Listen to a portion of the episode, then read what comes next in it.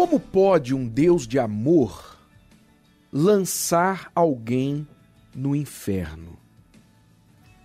Esta pergunta é uma das favoritas de muitos ateus, de muitas pessoas que estão chateadas, magoadas com Deus, pessoas agnósticas, pessoas que tentam questionar a existência de Deus. Perguntam como pode um Deus de amor lançar alguém no inferno? Presumindo que a bondade de Deus o impede de fazer qualquer coisa que seja ruim para alguém. Deixe-me explicar. A bondade, seja de Deus ou de qualquer pessoa, não impede de que um ato bom seja ruim para uma terceira pessoa. Por exemplo, é impossível você fazer a bondade a todos sem resultar em algo ruim para alguém. É impossível. Se você compra num supermercado A, por exemplo, você vai patrocinar o supermercado A, você faz as suas compras naquele supermercado. Você está sendo bom para o dono daquele supermercado. Você está patrocinando, dando lucro, se tornando um cliente, ajudando a manter os funcionários daquele supermercado e etc, etc. É um ato bom que você faz para aquele supermercado. Mas ao mesmo tempo que você faz uma boa ação pelo supermercado A, a sua ação é ruim para o supermercado B, onde você deixou de comprar. Concorda? Então, um ato de bondade para um pode resultar em algo negativo, ruim para outro. A mesma coisa, um juiz, quando dá uma causa favorável a uma das partes, né, ele só pode favorecer uma das partes, quando ele dá a causa favorável a uma parte, fazendo assim o bem, a justiça àquela parte, provavelmente vai resultar em que a outra parte vai ser punida, ou vai para a cadeia, vai sofrer uma perda, um dano. A família daquela pessoa, se ela for presa, se ele for preso, vai passar necessidade.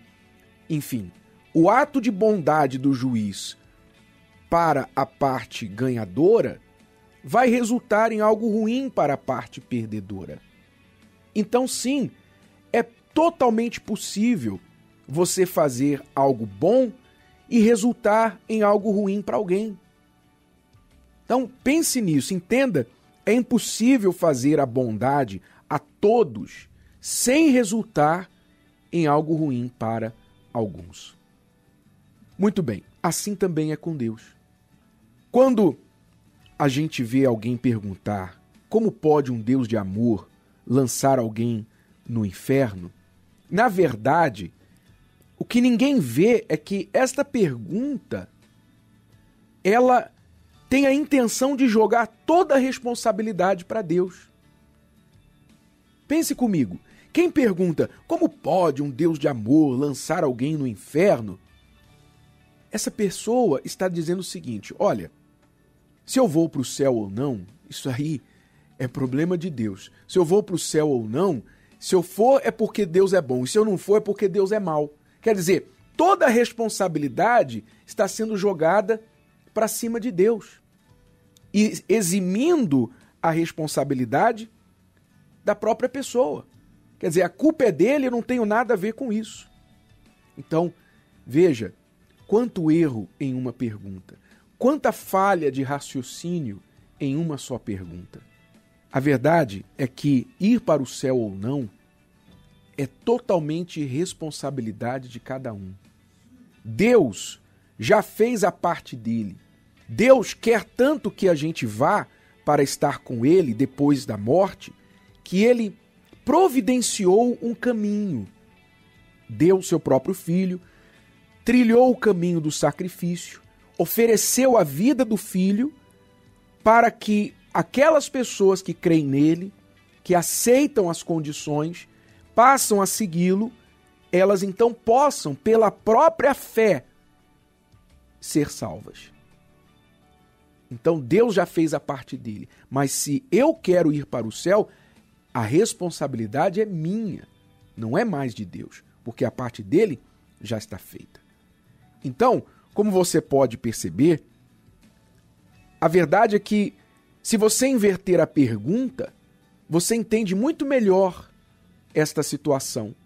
Ao invés de perguntar como pode um Deus de amor lançar alguém no inferno, a verdadeira pergunta deveria ser: como pode um Deus de amor levar todo mundo para o céu? Pense nisso.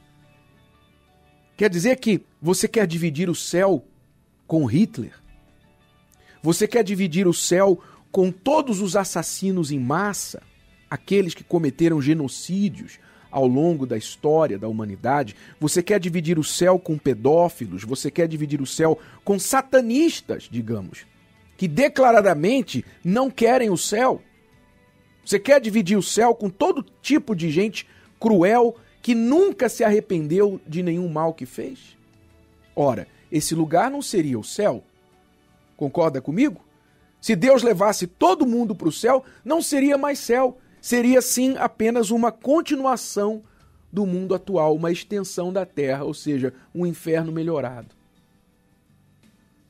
Então pense, pense, basta você pensar só um pouquinho para você entender que um Deus de amor simplesmente não pode levar todo mundo para o céu. Não pode, ainda que ele queira mas ele não pode, porque nem todo mundo quer a disciplina, as regras, a maneira de Deus. Ele só pode levar para o céu aqueles que se arrependem dos seus erros, das suas falhas, aqueles que creem nele, creem no sacrifício, decidem começar a viver uma vida como se já fosse um cidadão do céu, só que aqui na terra, que é a vida de sacrifício, é a vida de separação, diferente do que os outros, as outras pessoas decidem viver por aí, que é a sua própria vontade ao seu próprio jeito.